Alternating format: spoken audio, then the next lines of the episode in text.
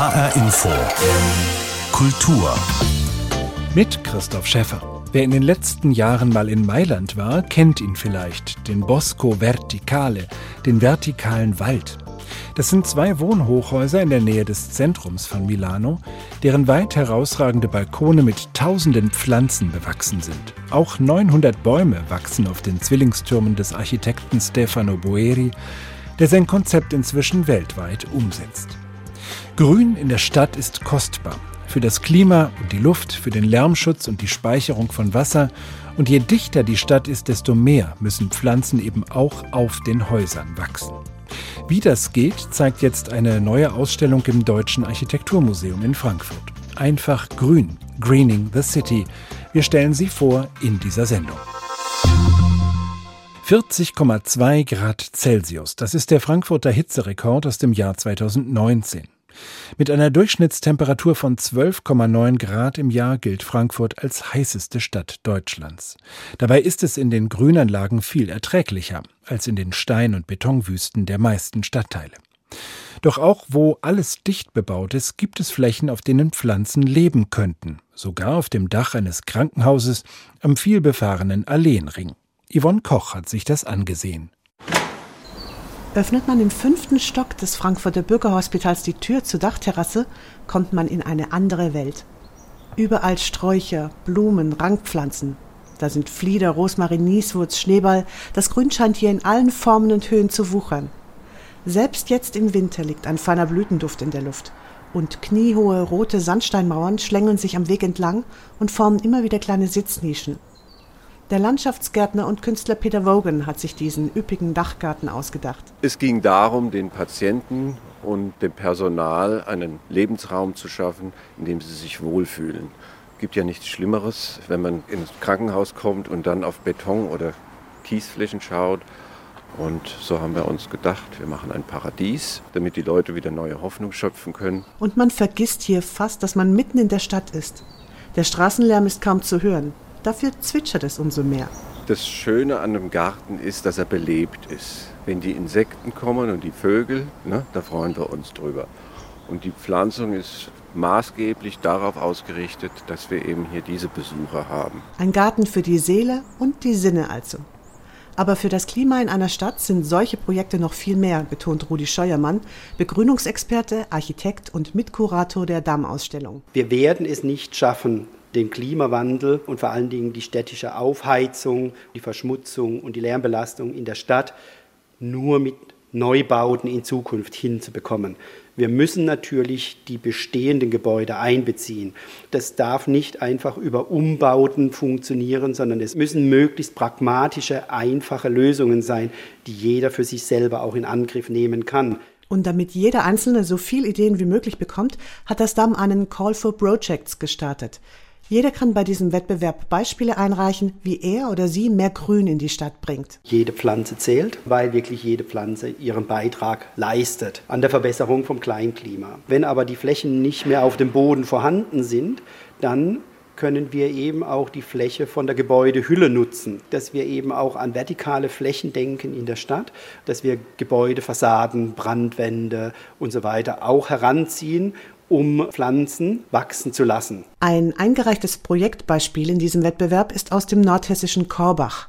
Ein kleiner Backsteinbau in der Nähe des Bahnhofs, der dort seit über 100 Jahren steht und es dem Architekten Christoph Hesse angetan hat. Dieser Bau war ursprünglich ein Ziegenstall und äh, eigentlich sollte dieser Bau abgerissen werden. Und der Investor hatte vor, dieses schöne, ehrwürdige Gebäude abzureißen und durch Parkplätze zu ersetzen. Das hätte noch mehr Versiegelung und weniger Natur in der Stadt bedeutet. Aber der Architekt hatte eine bessere, grünere Lösung. Er überredete den Besitzer, das Backsteinhäuschen stehen zu lassen, nahm das kaputte Dach ab und stabilisierte die Mauern oben mit einer Betoneinfassung.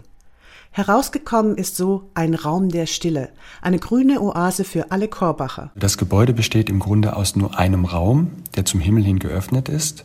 Auf dem Boden befindet sich Erde und Pflanzen und Bäume und Büsche und in der Mitte befindet sich eine Hängematte. Ab und zu wird diese Hängematte aber auch entfernt, zur Seite gehängt und es befinden sich dann fünf, sechs, sieben Baumstämme, auf denen sich Menschen hinsetzen können und sich unterhalten können. Bisher gibt es im Wettbewerb Ideen von der ausgetüftelten Begrünung eines Garagendachs über ein Meer aus Kübelpflanzen gegen Betonwände bis zu besonderen Rangvorrichtungen. Aber dem Begrünungsexperten Rudi Scheuermann und dem Architekturmuseum ist das noch nicht genug. Darum machen wir hier jetzt auch im Rahmen der Ausstellung Einfach Grün diesen Wettbewerb zur Begrünung, dass die Leute ihre Projekte einreichen können und die aber entsprechend mit der Stadt abstimmen können und dann Förderung dafür bekommen auch. So drei Wochen vor Ende der Ausstellung ist dann quasi Einreichungsschluss. Die Projekte werden hier mit ausgestellt, sodass man auch zeigen kann, was man erreicht hat sagt Rudi Scheuermann, einer der Kuratoren der Ausstellung im Damm, dem Deutschen Architekturmuseum in Frankfurt. Noch ist die neue Ausstellung wegen des Lockdowns nur online zu erleben. Doch schon da wird sichtbar, worum es geht. Sie will Mut machen, die Begrünung der Stadt in die eigenen Hände zu nehmen. Doch auch kühne Entwürfe einer neuen grünen Architektur werden gezeigt. Selbst Star-Architekten wie Bjarke Ingels oder Jean Nouvel lassen es sprießen an und auf ihren Gebäuden. Ich habe die andere Kuratorin Hilde Strobel gefragt, ob sie denn ein Lieblingsprojekt in dieser Ausstellung hat. Das Baumhaus in Darmstadt von Ott Hoffmann aus den 70er Jahren ist ein jetzt schon historisches Projekt, das jetzt auch unter Denkmalschutz steht.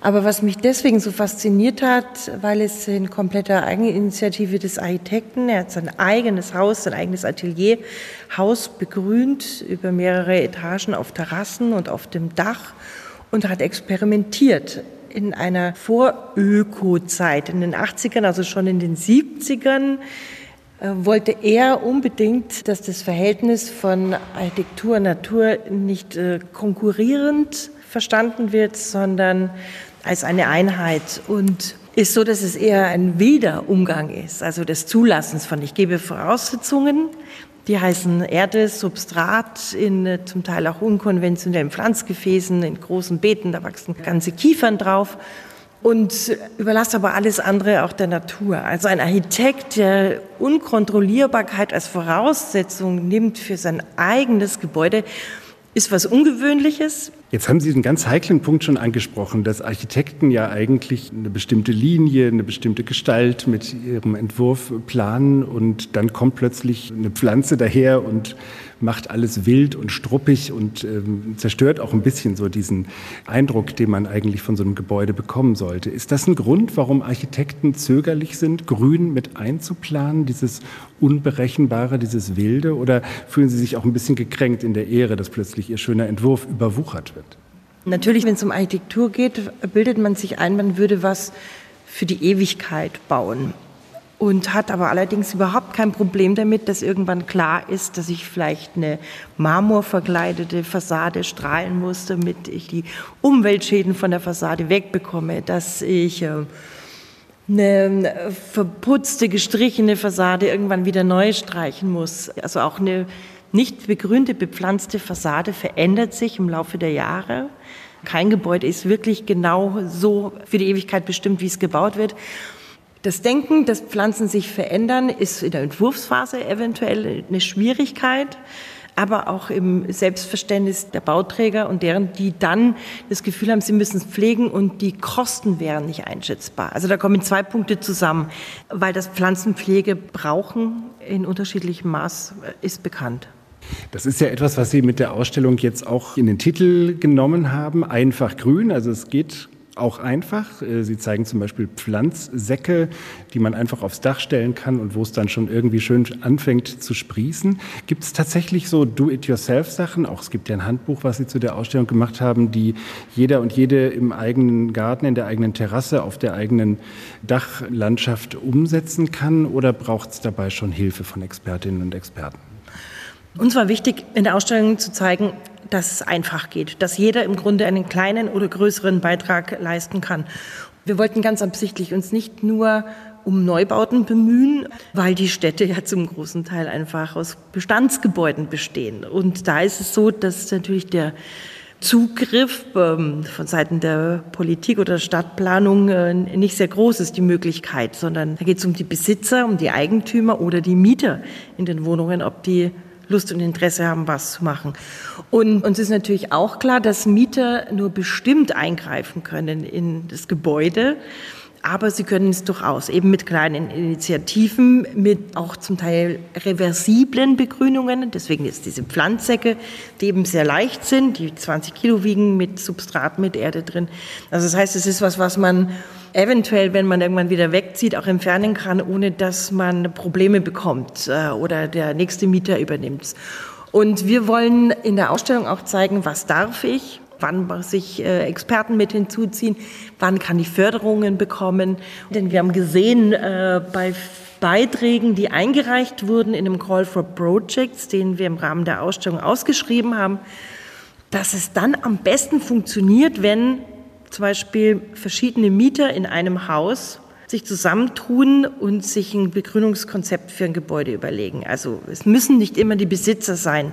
Und wenn die als Mietergemeinschaft auftreten, ein Konzept entwickeln und auch die Wehrleistung geben, dass sie es in den nächsten zehn Jahren oder solange sie halt da wohnen, pflegen, äh, dann sind auch viele bereit, das zu unterstützen, auch finanziell zu unterstützen, denn man darf nicht vergessen, dass Grünpflanzen über allem, worüber wir sprechen können, an klimatischen, ökologischen und so weiter Ergebnissen auch in erster Linie atmosphärisch absolut viel bewirken und aus einer Dachterrasse mit Dachpappe und Kies drauf ähm, einen unglaublichen attraktiven atmosphärischen Erholungsraum bieten können. Und äh, welcher Mieter ist dagegen, wenn Bewohner sich identifizieren können mit dem Haus und Sorge tragen für das Haus, die Gemeinschaft und die Pflanzen? Hilde Strobel, Kuratorin der Ausstellung Einfach Grün, die im Deutschen Architekturmuseum erstmal nur online eröffnet wurde. Auf der Webseite www.einfach-grün.jetzt kann man auch eigene Projekte der Hausbegrünung einreichen. Wie wichtig Grün für die dicht besiedelte Stadt gerade in den Tropen ist, hat man in Singapur längst erkannt. Und so macht die Regierung hier immer strengere Vorgaben zur Begrünung bei allen Bauprojekten. Ergebnis sind Wohntürme wie der namens Eden, der beim Rennen um den Internationalen Hochhauspreis im vergangenen Herbst unter den Finalisten war. Holger Senzel stellt ihn vor. Unten rauscht der Verkehr. Oben zwitschern Vögel und zirpen Grillen. Schmetterlinge flattern zwischen üppigem Grün. 104 Meter hoch ragen pflanzenbewachsene, muschelförmige Balkone aus poliertem Beton in den Himmel, hängenden Gärten gleich. Biophilia heißt das Konzept, erklärt Thomas Heatherwick, der Londoner Architekt des Eden-Hochhauses. Als ich das Wort zum ersten Mal hörte, dachte ich, na ja, halt so ein prätentiöses Modewort für ein paar Pflanzen. Aber Biophilia meint auch Klänge, Gerüche, Bewegungen, die Notwendigkeit, Orte der Natur zu schaffen, mit Menschen drin. 20 Stockwerke dichtes Grün, wie eine grüne Wirbelsäule, um das sich der U-förmige Wohnturm schmiegt. Lediglich eine Wohnung pro Stockwerk. Die unterste beginnt in 23 Metern Höhe über einer 18 Meter hohen Lobby mit Pool, Restaurants und anderem Luxus für die Superreichen. Das preiswerteste der insgesamt 20 Gartenapartments im Eden kostet 18 Millionen Singapur-Dollar, umgerechnet 11,2 Millionen Euro. Wobei Grün in Singapur nicht nur ein Konzept für Reiche ist. Jeder Architekt in dem Stadtstaat muss ebenso viel Fläche begrünen, wie er bebaut. Doch viele Bauherren gehen sogar weit darüber hinaus, erklärt Thomas Schröpfer vom Future City Lab, dem Zukunftslabor Singapur. In Singapur ist es zum Beispiel so, dass Sie ein größeres Gebäude bauen können, wenn Sie Grünräume integrieren. Also die Grünräume zählen nicht zur Gesamtgeschossfläche dazu. Das heißt, wenn Sie ein Projektentwickler sind, können Sie ein attraktiveres Gebäude bauen ohne quasi dafür mehr zu bezahlen. Begrünte Fassaden, Hochhäuser mit Baumterrassen, Dachgärten und Regenwaldinnenhöfe bestimmen das Stadtbild. Denn Grünpflanzen können maßgeblich das Klima verbessern, sagt Gabriel Sanchez, Projektleiter des Eden. Singapur ist tropisch, schwül und heiß. Also schalten wir drinnen die Klimaanlage an. Dadurch haben wir oft eine scharfe Trennung zwischen draußen und drinnen und verschenken viel Lebensraum. Eine verpasste Chance. Stadt im Garten nennt sich Singapur. Eine Metropole von der Fläche Hamburgs, aber mit 5,6 Millionen dreimal so viel Einwohnern. Dafür ist die Stadt erstaunlich grün 120 Hektar Parkanlagen gibt es. Kein Einwohner soll mehr als 10 Minuten Fußweg zur nächsten Grünanlage zurücklegen. Das ist die Vorgabe im strikt organisierten Stadtstaat. Unser Korrespondent Holger Senzel berichtete aus Singapur. Wie steht es denn mit den Vorgaben für grünes Bauen hierzulande? Auch das habe ich die Kuratorin Hilde Strobel gefragt. Wenn man auf die Frage der politischen Rahmenbedingungen antworten will in Bezug auf Begrünung von Städten, dann muss man unterscheiden zwischen der bundesweiten, der landesweiten und der kommunalen Ebene. Denn im Moment ist es so, dass die Begrünung von Gebäuden, also von Fassaden und Dächern, nicht in der Bauverordnung vorgesehen ist, bundesweit. Also das heißt, ähm, es sind die Kommunen, die das selbst entscheiden müssen und dann auch einfordern müssen. Da gibt es Beispiele wie in Stuttgart zum Beispiel, wo 30 Prozent Gebäudebegrünung bei städtischen Grundstücken und städtischen Gebäuden eingefordert ist. Ein anderes Thema ist das Fördern.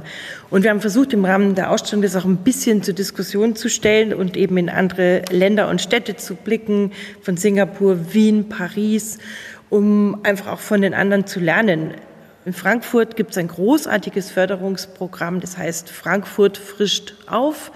Das ist wirklich bundesweit gesehen an oberster Stelle, in dem, äh, wie weit die Förderung geht. Bis zu 50.000 Euro können pro Maßnahme gefördert werden. Es geht um immer die Hälfte der Errichtungssumme der Maßnahme. Man muss sich verpflichten, dass diese Maßnahme auch zehn Jahre lang existiert. Und äh, es sind zwei Millionen pro Jahr, die abrufbar sind für Bürger Frankfurts. Jetzt gibt es ja viele Vorschriften, die jetzt die energetische Sanierung von Gebäuden betreffen oder Förderprogramme, die das betreffen. Das alles hat zu tun mit dem Klimawandel und Pflanzen können da auch einen wesentlichen Beitrag leisten, gerade in so einer überhitzten Stadt wie Frankfurt, wo es schon Werte über 40 Grad gab in den letzten Sommern. Aber es ist nicht nur das Klima, es ist nicht nur CO2, sondern es gibt eine ganze Reihe von anderen Effekten, bei denen ich total überrascht war, dass sie auch von Pflanzen beeinflusst werden. Also Feinstaub, Wasserspeicherung, Lärmdämpfung. Sind Pflanzen so eine Art Allheilmittel für alle möglichen ökologischen Probleme in unseren Städten?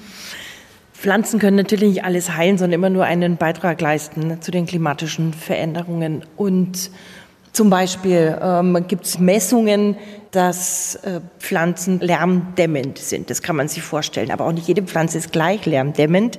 Das hängt natürlich von der Oberfläche der Blätter ab. Das hängt von der Dichte des Bewuchses ab. Aber es hängt zum Beispiel auch davon ab, äh, wo sind denn diese Pflanzen eingepflanzt. Also wenn eine Pflanze im Boden ist, der Boden ist ohnehin da. Aber es gibt Systeme zum Beispiel, um Pflanzen bodenungebunden, sondern wandgebunden anzubringen. Das heißt, man hat verschiedene Behälter an den Fassaden, die dann wiederum eine Masse bilden, die dann wiederum zusätzlich lärmdämmend sind. Mit Feinstaub ist es eine ähnliche Geschichte. Mit äh, Verdunstungskühlung, das ist auch so ein klassischer Begriff dafür, dass wenn die Pflanze das Wasser aus der Luft zieht und verdunstet, dann gibt sie Kühle ab. Man kann natürlich, wenn man jetzt sehr kritisch ist, auch sagen, ja mein Gott, aber dann pflanze ich doch einen Baum, warum soll ich denn da irgendwie mir die Mühe machen, aufs Dach und an die Fassade zu gehen? Dies ist dann natürlich ähm, hauptsächlich relevant, wenn ich von Großstädten spreche. Das hängt davon ab, wie hoch die Stadt bebaut ist, wie dicht die Stadt bebaut ist und wie die Oberflächen der Fassaden dieser Häuser auch sind. Wenn wir jetzt hier in Frankfurt uns umsehen, wie die Oberflächen der Hochhäuser sind, dann, dann sehen wir da Glas und Stahl und Natursteine und Beton. Und dass äh, sich Lärm natürlich anders potenziert äh, an solchen Fassaden wie jetzt an mit Pflanzen bewachsenen Fassaden. Ich glaube, dafür muss man auch kein Wissenschaftler sein, um sich das vorzustellen, sondern ähm, das ist, glaube ich, sehr leicht nachvollziehbar. Ich würde ganz zum Schluss noch auf das äh, eingehen, was Sie selbst tun. Das Architekturmuseum wurde ja Anfang der 80er Jahre von Oswald Matthias Ungers umgebaut, erweitert mit dem großen Ausstellungsbereich, wo diese Ausstellung einfach grün jetzt auch zu sehen ist. Und da gibt es so kleine Innenhöfe und Nischen, also winzige Außenbereiche, die sonst gar nicht so auffallen äh, im normalen Ausstellungsbetrieb dieses Museums. Was haben Sie mit denen veranstaltet? Unsere Idee war, wenn wir schon alle auffordern wollen und Aufrufen Motor spielen wollen mit der Ausstellung für Begrünung, dann ist natürlich die Frage naheliegend, was kann man denn selbst machen am Deutschen Architekturmuseum Frankfurt? Und äh, dann hatten wir die Idee, zwölf kleine Höfe die eben von Ungas konzipiert wurden, gebaut wurden, die eigentlich die meiste Zeit des Jahres und der Jahre über zugebaut sind aus konservatorischen Gründen. Da kommt äh, helles Licht rein, da gibt es große zu öffnende Glastüren, ähm, aber auch um Hängefläche zu schaffen, um Ausstellungen zu machen. Und diese Wand, die seit längerem vor die Höfe gebaut war, wurde jetzt entfernt. Das heißt, wir haben im Grunde sowas wie wenn man ähm, kleine Nischen wie im Zoo oder wie in ähm, Terrarien. Und in diesen Nischen haben wir versucht, äh, verschiedenste Arten der Begrünungsmöglichkeit zu zeigen. Denn wir haben gelernt, die Garten- und Landschaftsbauer, die Landschaftsarchitekten äh, arbeiten sehr viel auch mit Systemherstellern zusammen. Das sind oft Module, die als einzelne Elemente auf verschiedenste Art und Weise an den Wänden angebracht werden kann. Das ist auch nicht immer auf Erdbasis, auch nicht immer auf organischer Basis, sondern auch auf anorganischer Basis. Wir reden von Steinwolle, auf denen die Pflanzen wachsen. Die sind zum Teil auch äh, vorfabrizierbar, vorbepflanzbar und, und, und. Also es gibt verschiedenste Arten und Weisen und wir verstehen das Damm selbst hier so ein bisschen als Versuchslabor. Also wir haben die gleichen Höfe, die gleichen klimatischen Bedingungen, die gleichen Lichtsituationen pro Hof und haben einfach verschiedene Systeme ausprobiert. Und äh, wir sind froh, dass es schon ein bisschen grün ist und hoffen, dass bis zum Ende der Ausstellung im Juli das alles wuchert. Aber die Pflanzen sollen, wenn irgendwie möglich, auch bleiben, damit es auch eine Langzeitwirkung hat, nicht nur im Versuch, sondern auch klimatisch. Hilde Strobel, eine der Kuratorinnen der Ausstellung Einfach Grün, Greening the City im Deutschen Architekturmuseum Frankfurt. Zunächst ist sie nur online zu sehen, außerdem ist ein digitales Veranstaltungsprogramm geplant. Und unter dem Titel Einfach Grün ist auch ein Handbuch erschienen mit vielen praktischen Tipps und Ideen für eigene Grünprojekte. In Zeiten der Corona-Pandemie haben wir besonders deutlich erfahren, wie wichtig gut gestaltete, autofreie öffentliche Räume sind. Und auch da gehört Grün natürlich dazu. Die Stadt Barcelona hat dazu das Konzept der Superinseln entwickelt. Unser Korrespondent Marc Dugge hat sich das angeschaut. Eine Straßenkreuzung im Viertel St. Antoni in Barcelona am späten Nachmittag. Früher war zu dieser Uhrzeit vor allem Autolärm zu hören. Heute sind es die Stimmen von Montse und ihren Freundinnen. Die älteren Damen sitzen auf Bänken und plaudern miteinander. In ihrem Stammcafé geht das derzeit nicht, Corona wegen. Alles hat ja im Moment geschlossen. Wir sind Nachbarinnen, alle leben wir hier in der Nähe. Seit einer Stunde sitzen wir schon hier. Monze findet die Idee mit den sogenannten Superinseln super. Eine Superinsel besteht aus mehreren anliegenden Häusern, die gemeinsam einen verkehrsberuhigten Block bilden. Nur Anwohner und Lieferwagen dürfen in diese Zonen einfahren und das auch nur zu bestimmten Zeiten. So hat sich das die Stadtverwaltung überlegt. Die Superinsel von St. Antoni gibt es seit gut zwei Jahren. Wo früher Autos fuhren oder parkten, stehen jetzt Blumenkästen, Tische mit aufgemalten Schachbrettern und Sitzbänke. Der Asphalt ist mit Mustern in Gelb bemalt. Sie markieren Bereiche, in denen Kinder spielen können. Xavi Mattia hat den Auftrag, weitere solcher Inseln zu erschaffen. Mattia ist Chefarchitekt der Stadtverwaltung von Barcelona. Ihm geht es dabei auch um ältere Menschen wie Monze. Wir dürfen nicht vergessen, dass Barcelona schon jetzt viele ältere Mitbürger hat. In den kommenden Jahren werden es noch mehr sein. Um ihnen gerecht zu werden, muss sich der öffentliche Raum verändern und angenehmer werden. Und angenehm heißt für ihn ohne Verkehr. In der Metropolregion von Barcelona leben mehr als vier Millionen Menschen Menschen auf einer vergleichsweise kleinen Fläche von 600 Quadratkilometern. Ein großer Teil der Fläche ist bisher dem Autoverkehr gewidmet. Parkanlagen oder andere Grünflächen gibt es in Barcelona nur wenige. Die Luftverschmutzung ist hoch. Die Stadtverwaltung will das ändern. Sie hat nicht nur Dutzende Straßen verkehrsberuhigt, sondern auch Bürgersteige verbreitert und Fahrradwege angelegt. Gleichzeitig setzt sie auf einen besseren öffentlichen Nahverkehr und auf Car- und Bikesharing. Verkehrsdezernentin Rosa Alacon will vor allem eins, Platz für die Menschen. In Barcelona haben wir eine Bevölkerungsdichte, die vergleichbar ist mit den Zentren von New York oder Kalkutta. Der Wert des öffentlichen Raumes ist für uns mit Gold kaum aufzuwiegen. Hier muss sich alles Leben abspielen. Tatsächlich ist das Leben auf die Straßen von St. Anthony zurückgekehrt. Die Zahl der Passanten hat sich laut der Stadtverwaltung innerhalb eines Jahres um fast ein Drittel erhöht. Gleichzeitig sei hier die Schadstoffbelastung um rund ein Drittel gesunken. Und auch die Lärmbelastung deutlich zurückgegangen. Marc Dugge über die Superinseln in Barcelona. Und das war die Kultur in HR Info. Diese Sendung gibt es auch als Podcast bei hrinforadio.de und in der ARD Audiothek. Mein Name ist Christoph Schäffer.